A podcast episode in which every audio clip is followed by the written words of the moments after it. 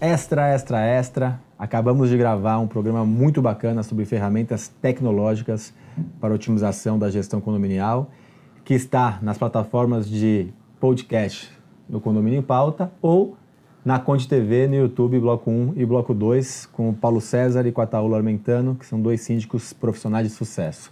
Paulo, uma história curiosa aqui para o nosso público. Eu vou compartilhar, Ricardo, uma história aqui, é de uma síndica da nossa rede que a gente sentou esses dias e ela contou essa história e tem tudo a ver com o tema tecnologia. Compartilhar foi bom. É, e, e, é muito bacana essa história dela pelo seguinte: ela tinha um morador que reclamou com ela que o carro dele estava riscado. E ele reclamou de forma incisiva, falou: não, o carro foi riscado e foi riscado, foi riscado aqui dentro do condomínio, foi riscado e vocês vão ter que pagar, e fez aquele fervo danado. E aí ele foi lá e chamou a esposa dele, enfim, ficou aquela loucura no condomínio. Aí ela foi lá no condomínio e sentou, ficaram lá o dia todo é, olhando nas câmeras, vendo se o carro havia sido riscado dentro do condomínio.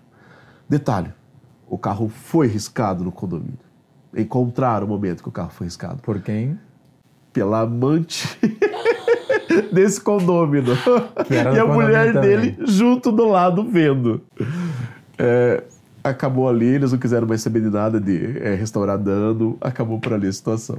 Não aconteceu nada, esquece, esquece. Deixa pra lá. Eu não quero mais falar sobre o assunto, vai, deixa, deixa seguir. Esse negócio de diamante tem bastante em condomínio, viu? A minha história, Ricardo, é super parecida. Não é parecida, mas também é um ali uma pulada da cerca que o condômino foi dar. Envolvem duas tecnologias, já que a gente está falando de tecnologia, eu vou falar sobre isso. A condômina estava viajando, né?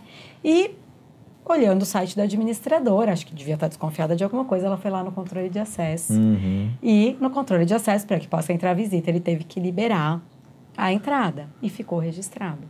De madrugada, a entrada de alguém que essa condômina desconhecia.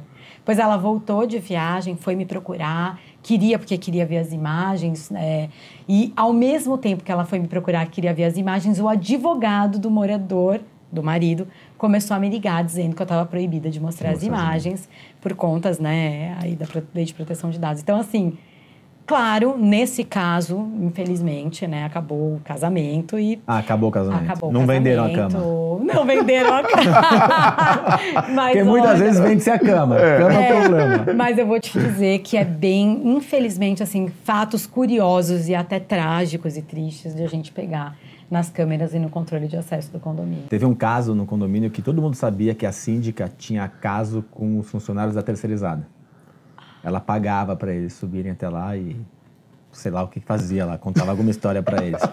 E aí, anos, essa história, sempre todo mundo ouvia essa história, quer dizer, todo mundo sabia, todo mundo via como se fosse uma lenda urbana, que uns acreditavam, outros não.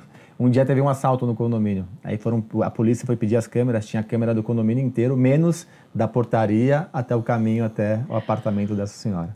E para explicar para o marido, para as pessoas que não tinha essa câmera.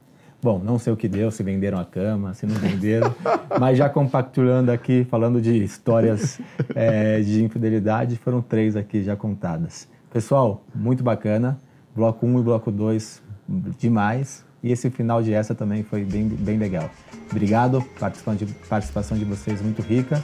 E vocês sempre no YouTube, com o Conde TV, e nas plataformas de podcast, com o Condomínio Pauta, com o Extra exclusivo, além do bloco 1 e bloco 2 Forte abraço, um beijo a todos.